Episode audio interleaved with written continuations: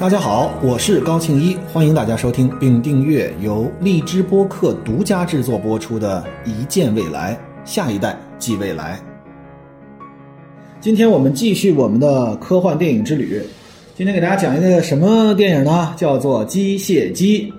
这个电影是二零一四年拍的，那个时候人工智能还没有那么火，大家一提人工智能，可能脑子里想的还是机器人儿，所以呢，在这个电影里面还是一个机器人。的具象的体现是一个女孩儿，然后呢，她跟这个男主角之间的一系列的，也不叫爱情故事吧，这其实是一个很简单的伦理故事。那么说到这儿，说二零一四年为什么我会给大家提一下这个时间节点呢？就是这个电影为什么拍在这个时候？其实人工智能这个词是非常早就出现了，而这个电影实际上背后所提的。就像是在量子力学里面，我们说到薛定谔的猫，好像我们一说量子力学，我们就会提薛定谔的猫一样。这部电影里面核心的一个概念就是图灵测试。为什么我要说二零一四年又要说图灵测试这两个概念呢？实际上这两个概念，一个是图灵测试，一个是二零一四年他拍的这部电影。如果我们把这个作为一个起点和一个终点的话，实际上这就是一整部人工智能发展的历史。所以在讲这个电影之前，我想给大家简要回顾一下。我们一听到这个人工智能，啊，现在什么都是人工智能。我们在外面有这个图像识别，我们扫码，原来是扫码支付，现在是扫脸支付。然后这个自然语言处理，也就是我们的声音也被捕捉。我们在这个购物的时候会有这个推荐。我们在这个任何的一个社交媒体上。我们哪怕说到一个什么事儿，你会发现好像跟它相关联的电商就会给你进行相应的推荐。实际上，这些都是我们身边的人工智能，包括我们的智慧城市。我们这个城市里面有很多的建筑，有很多的交通红绿灯。我们这个城市里面有很多的芯片，能够收集到这个城市好多的信息。这些的信息如何的应用，实际上也是人工智能这个范畴。人工智能是一个非常大的学科。基本上，现在我们身边所有的东西基本上都有人工智能。这件事情呢，其实，在最近，呃，因为录这个时候是刚刚三幺五，那么在今年三幺五晚会的时候，其实这是一个非常爆炸性的一个新闻，就是央视三幺五曝光了多个知名品牌采用了人脸识别摄像头。那大家都知道，其实我们到处都是有很多的摄像头。那么在这些摄像头里面会捕捉我们人脸的信息，呃，也会捕捉一些其他的信息。但是大家知道，人工智能里面的图像识别一旦能够把人脸信息捕获的时候，这里面就有一个我们个人隐私的泄露问题。如果是国家公权力，比如说我们的交通，比如说我们的这个社会管理创新，我们的智能城市里面对人脸信息的识别和收集，那些信息是统一保存，而且有很强大的安全措施的。而且更为重要的一点是，它不以这个来盈利，它是站在一个更宏观的角度，它没有具体到每一个人。除了那个我们说交通摄像头是抓人的啊，就是比如你开着车的过程里面，如果在打电话，他吧唧拍一张照片，你就要违反交通规则。这个是针对每个个体的。还有比如说你是这个犯罪嫌疑人，比如在机场，比如说在一些公共的这个识别区域里面，如果捕捉了人脸之后，就能够找到这个犯罪嫌疑人。这些是针对个体的。呃，举一个例子，比如说张学友演唱会，他的入门的时候就会有这个 能抓逃犯，对吧？然后还有非常著名的一个就是，呃，好像是一个北大的学生，他杀人了，然后最后潜逃了几年，最后捕捉到他是他送别他的朋友，在机场人脸识别了之后进行一个比对，发现他是一个犯罪嫌疑人在逃，呃，进而把他捕捉到。所以实际上我们身边是充满了人工智能。在三幺五晚会这件事情为什么会引起大家极为大的重视和焦虑呢？实际上是它滥用了人脸识别这项技术。我们一般，比如说除了公权力机关抓犯罪嫌疑人以外，我们不能针对个体进行他的数据的收集。我们可以说，呃，这个时间节点在哪一个地方出现了很多的人，这是一个群体性的。数据收集，但是我们不能针对每一个人，你到哪儿进行了什么样的操作，把这个数据拿出来。其实这是，而且又是为了这个店的自己的私利，它用来干什么呢？它把摄像头抓取并自动生成编号，以后呢，这个顾客再去哪个店去了几次，而且人脸识别信息，它就会用在它的，比如说它的这个价格的制定，比如说它的相关货品的推荐，它完全可以用这样的方式去牟利。比如说，一个马桶你去看了三次，而且你比较关注的是马桶坐垫儿有没有消毒杀菌和这个所谓的座椅加热啊，就是这个马桶圈的加热，然后它有没有各种清洗措施。如果你更关注这个，你在这样的马桶边上持续的时间比较长，然后一直在询问，那么下一家就会知道。无论你去哪一家知名品牌的店，他都会知道你是想买这样的一个马桶。那么他在相应的，因为我们经常会要个折扣嘛，那么在相应打折的过程里面就会不那么容易啊。这只只是举这么一个例子。所以客观说，人工智能真的是在我们的生活的方方面面都会出现，呃，基本上每一个我们生活中的细节都有。那么，但是大家好好想一想。我在之前的节目里也给大家反复强调，人工智能这个词或者说这个领域不是一个新概念。但是大家是什么时候知道这件事儿的呢？就是二零一六年那个时候，这个谷歌的 AlphaGo 战胜了当时的围棋世界冠军李世石，韩国的棋手。在二零一七年，哎，更厉害了，战胜了我国的围棋世界冠军柯洁，进而就拉起了所谓的叫我们行业内的人叫人工智能的第三波浪潮。大家如果有印象的话，其实二零一六、二零一七年以后。哪儿都是人工智能，你买一个商品上面也会有人工智能，对吧？然后呢，人工智能的产品，你手机里的 App 里面也多了很多跟人工智能相关的，或者说打的这个词“人工智能”这个词相关的应用。呃，我呢，这个本职工作是个投资人，是科技类的投资人，准确说，也就是人工智能以及消费这个领域里面的投资人。我们遇到一个最大的问题，就在于二零一六年到二零一七年之后，我们突然发现。基本上百分之九十以上的 BP 就是 business plan 这个商业计划书全有人工智能这个概念。呃，我跟大家说几个词儿：深度学习、CNN、卷积网络、这个模式识别、自然语言处理。这个就是你会觉得，哎，怎么突然间这人工智能到处都是？尤其是大家觉得，如果不盖一个人工智能这个这个旗号，简直就是不代表先进科技和未来科技发展的方向。我其实是非常。对这种现象非常不解啊！其实“人工智能”这个词最早可以追溯到一九五零年啊。这个词呢，实际上它的定义叫人工智能 （artificial intelligence）。这个词的出现是在一九五六年，呃，美国开一个学术会议，叫做美国达特茅斯会议，一个叫做 John McCarthy 的人第一次提出了人工智能这个概念。这个大家可能就像我们打比方，就像量子力学里面的薛定谔的猫那个薛定谔一样，大家都知道。说，但是。我们比如说在课堂上一说人工智能发展历史，大家说啊，我为什么要听这个？为什么要听？其实跟我们这个今天讲的电影是非常有关系的。我们说人工智能从一九五六年开始，但是实际上在一九五零年的时候，大家想想，距今年多少年了？距今年已经七十一年了。在七十一年以前，实际上就有人工智能这个，它不是用这个词，它当时叫 computer machine and intelligence，这个词在那个时候就已经有提出。提出这个人是谁呢？就是我们未来将会给大家讲的另外一部电影，叫做《模仿游戏》的主人公阿兰·图灵，也是我们今天这个电影《机械姬》的背后的一个最基本的实验，叫做图灵测试。那么，在一九五零年的时候呢，这个图灵就提出了一个叫做图灵测试，它的目的是什么？是为了鉴别一台机器到底是不是具有人类的智能这个事儿。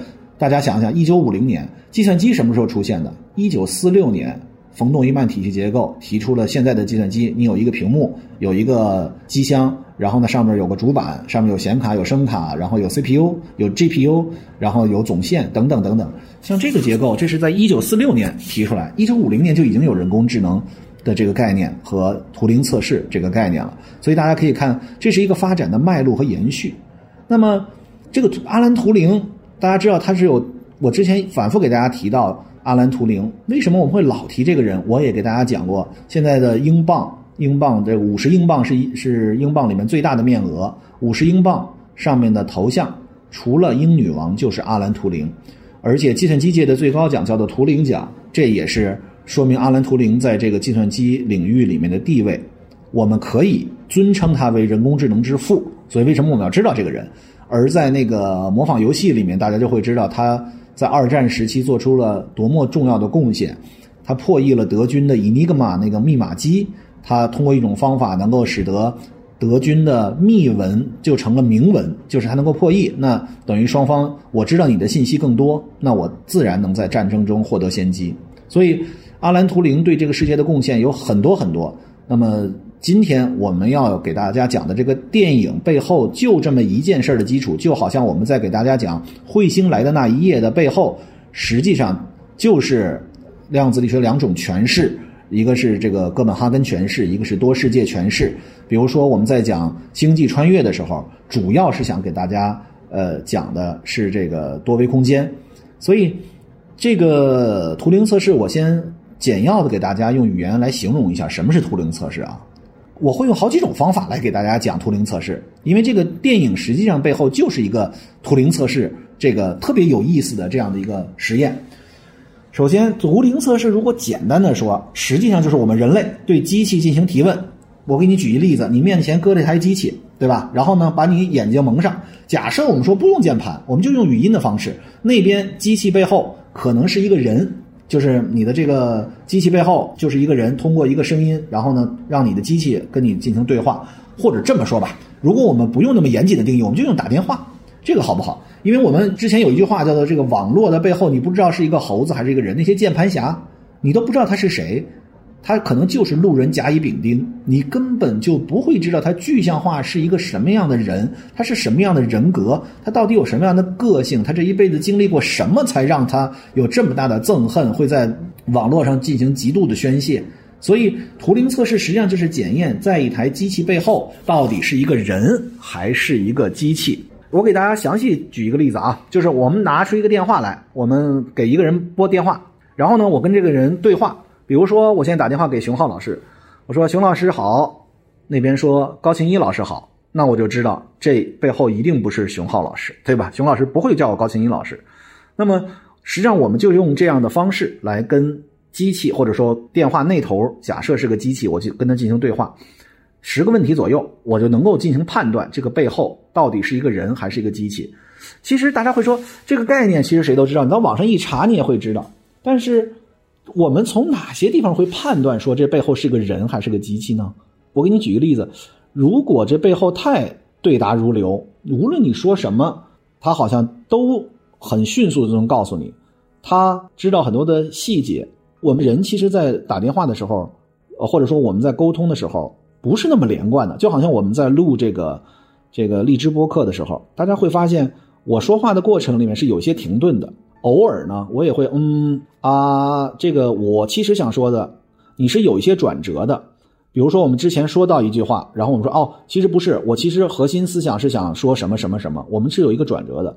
但是如果背后是一个机器，它很少会有这样的方式出现，所以我们去判断会觉得有些异样。那么这个图灵测试呢很好玩，因为一直在进进行图灵测试，因为我们要检验一段机器或者一段程序或者一个机器它到底是不是呃有智能。我们进行了很多的这个测试，呃，有的时候呢，你突然间觉得有点问题，你觉得哎这人说话怎么那么怪？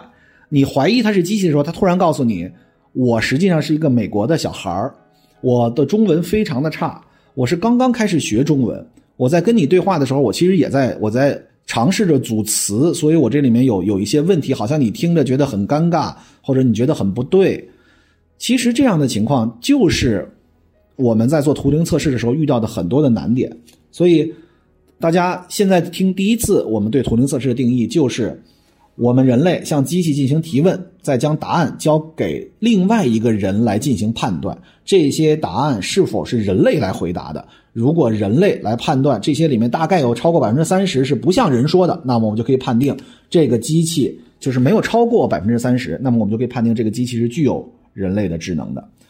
那我们讲到这儿，我们第一次给大家进行了一个定义，就是什么是图灵测试。然后呢？为什么我们在机械机这里面来给大家那么强调的图灵测试？还是要重复我们刚才的观点，这个就像是量子力学之于这个薛定谔的猫一样，有这样的一个对照。一提起薛定谔的猫，我们就想起量子力学，也就是一提起图灵测试，我们就想起人工智能。所以这两个概念是非常紧密的连接，而且是大家耳熟能详的。那么我们开始介绍这个电影啊，这个机械机。我先说一句话，我让大家去考虑。如果你在对话中，你丝毫察觉不出来对方是人工智能，那么它到底是人工智能还是人？这个问题其实是一个我也经常在思考的问题。我们经常会说英语有一句话叫做 “too good to be true”，太完美了以至于不像真的。其实我们在生活里面也是这样，我们的生活其实远远不是完美。我又回忆起为什么我老提，就是在《奇葩说》的一 v 一的时候，第五季《奇葩说》一 v 一的时候，马东老师老说：“哎，这个怎么那么像一个机器人？”其实就是，其实反而我觉得是在是在表扬我我背的流利，但是他看出这里少了人味儿。他看出来我少了一些随机性，看出来我少了一些错误。其实人说话很难从头到尾不打断、不磕巴，没有其他的语言，没有其他的一些助词，那么顺畅的玩下来，每一个人脑子里都会觉得，哎，这个人到底是人还是人工智能？那么我们回到这个故事，这个故事呢特别逗，这个故事是某个知名的搜索引擎。公司的程序员被他的老板抽中了一个大奖，这个大奖是干嘛呢？去那个深山里的别墅和这个老板共度假期。说到这儿啊，我特别特别好玩的一个事儿是我我觉得二零一四年拍的片子写的是一个著名搜索引擎公司的程序员，这个幸运的抽中老板的大奖。而大家要知道，这个谷歌也是一个搜索引擎，而谷歌所开发的 Duplex D U P L E X。这个我们无论叫它程序还是要叫一个应用，这个是现在呃非常强大的一个人工智能的能够通过图灵测试的这样一段程序，它是应用了 RNN 这个卷积网络这些概念，我们一会儿再说。但是很好玩啊，这个大概在二零一七、二零一八年发明的这个事儿，二零一四年的时候，它所给你构造的一个场景就是某著名的搜索引擎公司的程序员被这个搜索引擎的老板所抽中了这个大奖。然后呢，他去了这个别墅，这个别墅啊偏在远郡啊，就是特别偏僻，然后与世隔绝。大家脑补一下就能想象，就就像就像中世纪的城堡一样。它虽然非常宏伟，虽然你在下面看的产生了敬畏，但是你心里还是会觉得这缺少一丝人味儿。你会觉得这个地方怎么那么的怪？那么在这个别墅里面，这老板接待了员工，然后呢，员工知道呢，为什么老板会把他给叫来？除了说给他是一份嘉奖，说你可以这个度个假期，更为重要的是，这个老板呢，他正在开发一款智能机器人他希望这个程序员呀帮他去测试。他测试什么？哎，他测试的就是图灵测试。他想确认他是不是具有独立思考能力。他希望这个程序员为这个机械机进行这个著名的图灵测试。这个机械机，它除了某些部位还透露着机械的样子，就是它看起来还有那么一点点的机械的残留，它不是一个完全是我们像碳水化合物一样的一个肉身，它还有一部分呢是这个机械，但是这个外观和真人真的是一模一样，而且这个人非常的美丽诱人。说到这里，大家其实就已经开始知道了这个片子会讲什么样的一个问题，就是机器人与人会不会能够恋爱。人性到底体现在什么地方？而真正的意识到底能不能从机器或者人工智能里产生，还是这是人类所独有的？这些其实我希望在接下来我给大家介绍里面，大家带着这几个问题去去考虑：我们人之所以为人，到底我们有什么是独特的？或者说，我们每个人都有自己的个性，每个人都有自己的人格，我们每个人都有自己的特点，但是我们作为一个人类，又有很多的共性。我们思考问题既有共性的思考，又有我们个性，每个人根据不同的经历而产生一些特殊的、只属于我们自己的一些特点。那么，一个机器人或者说一段人工智能，到底能不能真正的模仿一个人类？其实这就是这个片子所要跟大家探讨的一个问题。那么，这个测试图灵测试呢？我之前跟大家说，他问十个问题，很简单就过去了。但是，它所构造的是一个未来场景，在这个场景里面，它的测试一共有六天。这个就很有意思了啊！我给大家大概的讲一讲啊，就是呃，我还先不想进入这个这六天到底是说什么。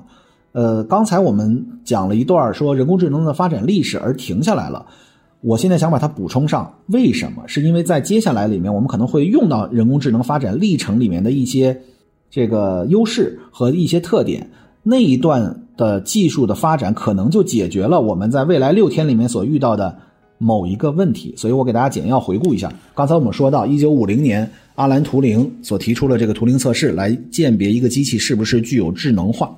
然后，一九五六年，美国达特茅斯会议，John McCarthy 第一次提出人工智能 （artificial intelligence） 这个概念。然后呢，人工智能经历了三起两落。也就是在二零一六年开始，我们这个广泛的大家都知道的人工智能浪潮就是第三次人工智能浪潮，而之前的两次分别是什么时候？第一次是在上个世纪八零年到九零年左右，这一次呢叫做专家系统，这是人工智能。人工智能我一开给大家说，它是一个交叉学科，它包括非常广泛。我现在随便给大家数几个，它包括数学，它包括心理学，甚至它包括医学，它还包括哲学，它还包括计算机科学，它还包括很多很多的交叉学科。那么最早这个第一次人工智能浪潮，它是以专家系统。专家系统是什么？就好像我们有一个智库啊，然后这个我们这里面知道了很多的知识啊，我们用它一一来比对，大概是这么一个意思。大家通这个名字能了解，专家系统叫 expert system。哎，我为什么说到这儿要说这个概念呢？实际上这里面就有另外一个概念，我要给大家提出来。我们一说图灵测试，我们一提出一个概念来，马上就会有人反对，说你的图灵测试是不足以来区分出来这个机器是不是有智能化的。有一个人提出这样一个概念，我也可以用一个小故事，或者又用出薛定谔的猫那个房间的概念，跟大家来说为什么图灵测试好像不太对。另外一方就提出了这样的一个反驳图灵测试的测试，叫做中文房间，这个就很有意思了。呃，这就讲到刚才我们的专家系统，实际上在这儿有一个比对，大家都能够理解什么叫做中文房间。中文房间是什么呢？有这么一个房间，里面坐着一个老外啊，我们可以说他是英国人，说他是美国人，说他是法国人，说他是德国人，说他是俄国人，说他是任何一个国家的人都可以。他坐在里面，但是唯一的条件是他不懂中文。那么，在他的桌子上放了很多的书，这些书呢，也不是教他中文的。我们好好想想，我们是怎么学中文的？我们从小其实，在一开始还不会文字之前，我们就会这个语言，就是这个父母都一直在说，我们在一个语言的环境下，我们老听，对吧？那么，在那个屋子里面，不是要教这个人中文，而是放了很多本书。这书上是什么呢？也没有教他语法，也没有教他汉字如何书写，也没有让他看很多的汉字。里面只有一一对应的，就是一段英文，然后他用中文来给他写回答。比如说这边来说，What's your name？这边不会告诉你说那句话是你叫什么名字，边上只写了中文两个字张三，然后那边写上 How old are you？这边会写上二十七岁。大家明白这个意思？就是实际上，或者我们反过来说，你叫什么名字？这边用英文写上 Mary。然后这边写上你多大岁数了，这边写上 twenty seven，它是这样一个对照关系。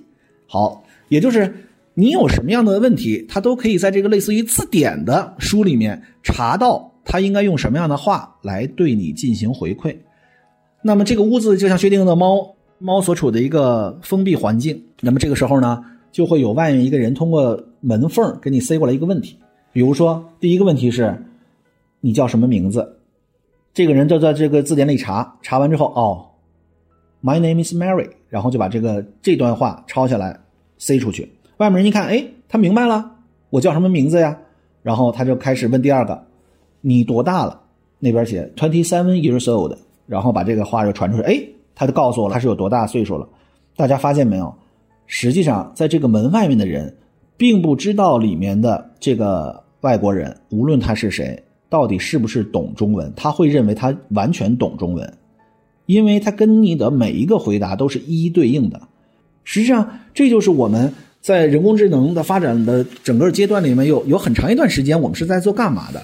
我们在做一一对照，就是因为机器运算的速度非常的快，我们完全可以让机器在第三次人工智能浪潮到来之前，完全可以，它不知道这个东西到底是什么样的意思。它就可以，因为它的计算速度快，它能够很快的查出来。就像你在百度上查出任何一个信息，它都是你所需要的。但是百度它并不了解真正这个信息的意思是什么，它只是一一比照。那么我从数据库里取出来你所想要的数据，这就是我们所要做的了。所以大家会发现这件事儿很有意思，就在于如果你认为这个一个东西可以通过图灵测试，你对机器提了很多的问题，它都给你很完美的回答。但是如果是个中文房间，如果是这样，它里面只是用一一对照的关系，它并不了解这个事情的具体含义，它依旧能够跟你对话的时候，你是不是认为它就不行了？这个图灵测试就被攻破了，因为即便是你没有发现问题，它依旧是一个机器来跟你进行对话。好，那中文房间相当于反驳了图灵测试。那么这个图灵测试这边又不干了，我们也能反驳你这个中文房间。他说，这个人实际上不是一个个体，这个人和这个房间里的书，他们就构成了一个主体，他们其实是具有意识的。哎，然后这时候中文房间的创始人又说，不对，你提的这个我还能反驳你。那我给你举一个情景：如果这个人把他这个书或者他这个字典全背下来了，这实际上就相当于一个机器，他就能够把它都背下来。那么他走出去，他他跟你见面了，你提任何的问题，只要是在他那些字典里面，你提的所有问题，他依旧能够对答如流，但是他依旧不会这门语言。所以这个里面就有双方的一直在博弈，一直在互相的批判，这就是非常有意思。就是我们到底来知道一个机器是不是具有意识？或者是是不是具有人类的智能，是一个非常非常复杂的问题。单纯的图灵测试实际上是不一定能够做到的，因为有很多通过了图灵测试之后，现在有很多的呃，无论是系统还是机器人还是程序，都通过了图灵测试。但是我们目到目前为止还不认为有任何一个机器人或者说任何一个程序是具有人类的思想、人类的意识。更为重要的是，它不会具有人类的常识。所以，人类的意识和人类的常识从何而来？这件事情是我留留给大家的一个讨论。这个也是我们没有开始这个介绍这个电影之前，我的一些思考。在这一集里面，我大概给大家简要起了个头。这个机械姬就是背后就是一个著名的图灵测试。而说起图灵测试，实际上就像我们在说薛定谔的猫，呃，之于量子力学一样，图灵测试之基于人工智能是一个非常著名的测试。我们也给大家简要回顾了一下人工智能的发展历史。一九五零年，阿兰·图灵提出了图灵测试。一九五六年，美国达特茅斯会议，John McCarthy 第一次提出人工智能这个概念。然后到八十到九十年代，呃，人工智能第一次浪潮叫做专家系统。人工智能第二次浪潮，大家也非常的耳熟能详，是一九九七年，IBM 的深蓝战胜了当时的国际象棋冠军卡斯帕罗夫。那个时候又开始一次人工智能第二次浪潮。到后来，二零一六年到一七年，大家看到的。AlphaGo 战胜了李世石和柯蓝，大家都知道了。呃，人工智能的第三波浪潮。所以我们在介绍这部电影的开始之前，先给大家简要回顾了一下人工智能的发展历程。它是有助于我们深入的去了解《机械姬》这部电影背后所跟我们探讨的人工智能与人之间的关系，以及人工智能伦理这个问题。谢谢大家今天的陪伴，我们下次再见。